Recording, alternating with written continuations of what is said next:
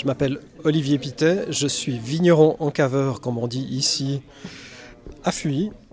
Et puis je présente mes vins euh, pour ce salon qui est très agréable.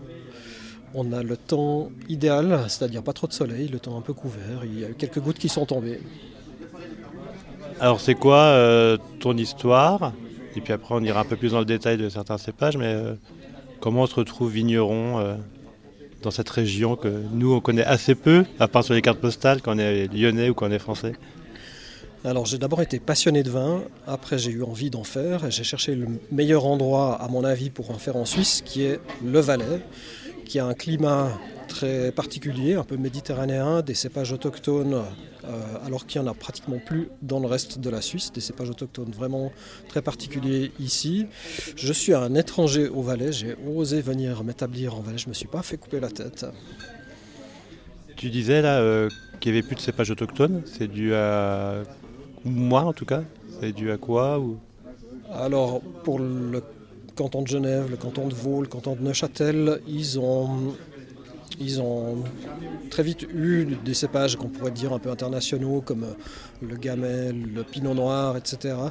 À ma connaissance, il n'y a pas véritablement de cépages autochtones euh, dans ces régions-là. Et le Valais, qui était un peu plus refermé sur lui-même, avait une grande diversité de cépages.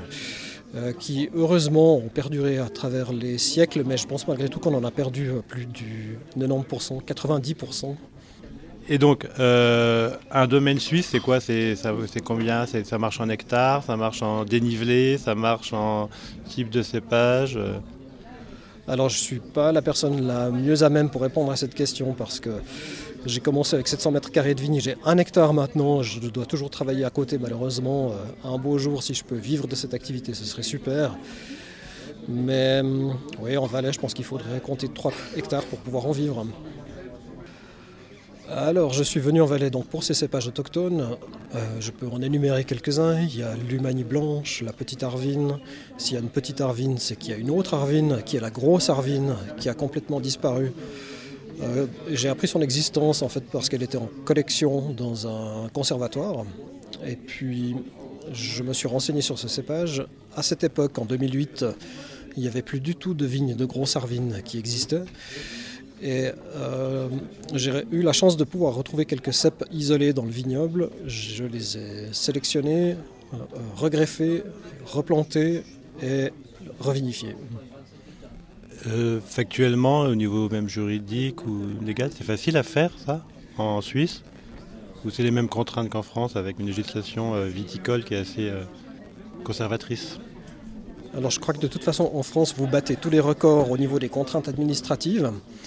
On a un peu plus de liberté en Suisse heureusement.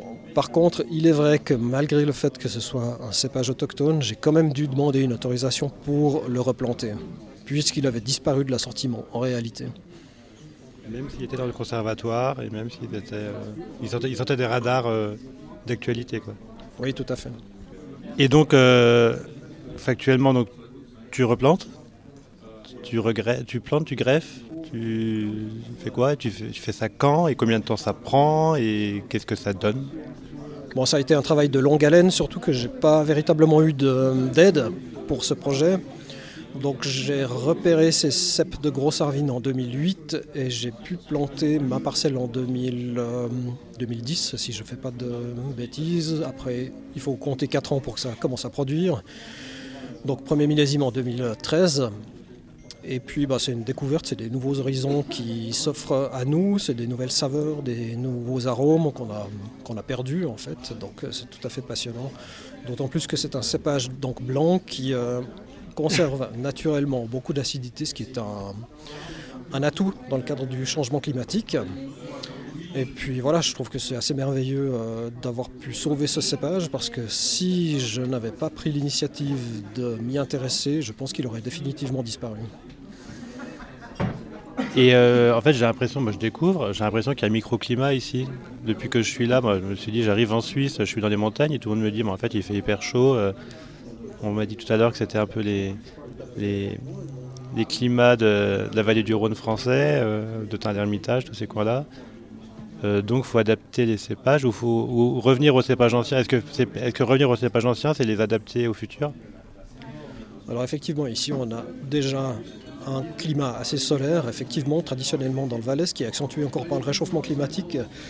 Et oui, je pense que ces cépages autochtones ont une clé à jouer dans, ce contexte-là. Je viens de parler de la grosse arvine, mais il y a aussi la durise qui s'appelle le rouge de Fuy. On a la chance ici à Fuy d'avoir un cépage autochtone qui est originaire de chez nous. Il y a un hectare qui est cultivé au monde de ce cépage. Il a la particularité de produire naturellement peu de sucre et d'avoir une maturité extrêmement tardive. Donc pour ce cépage-là, le réchauffement climatique lui profite. Euh, je pense qu'on n'a jamais eu d'aussi bonne durise aujourd'hui que euh, précédemment. Comment c'est intégré dans le, contexte ou le climat global euh, de la Suisse, là, ces retours Tu as des gens qui t'interpellent, qui te, qui te challenge, entre guillemets, tu dis bah, tiens, pourquoi tu as fait ça, comment tu as fait, est-ce que c'est -ce c'est quelque chose de valable? Est-ce qu'il y a un petit truc qui suit quand même derrière ou...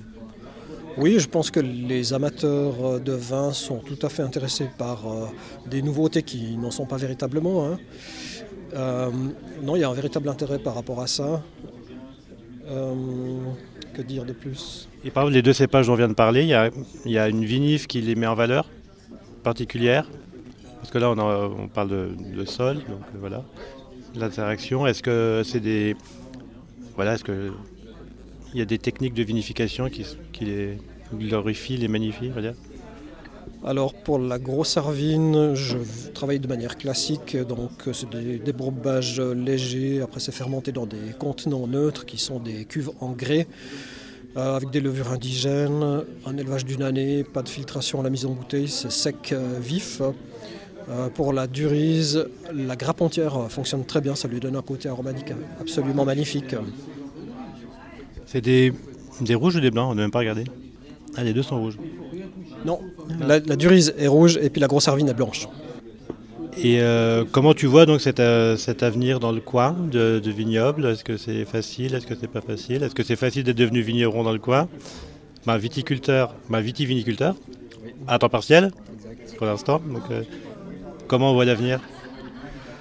Euh, pour ma part, je la vois bien. Euh, l'idéal, ce serait pouvoir vraiment d'en vivre. Et puis sinon, d'une manière un peu plus générale, je pense que ben voilà, les vins valaisans sont peu connus à l'extérieur de la Suisse. Je suis content que quelqu'un euh, de France s'y intéresse. Et on, espère que beaucoup plus de personnes puissent les déguster parce qu'ils ont une réelle originalité. On a des beaux terroirs, des cépages très intéressants et ça mérite d'être découvert. Eh ben, on va goûter ça alors. Merci. Avec plaisir. salon.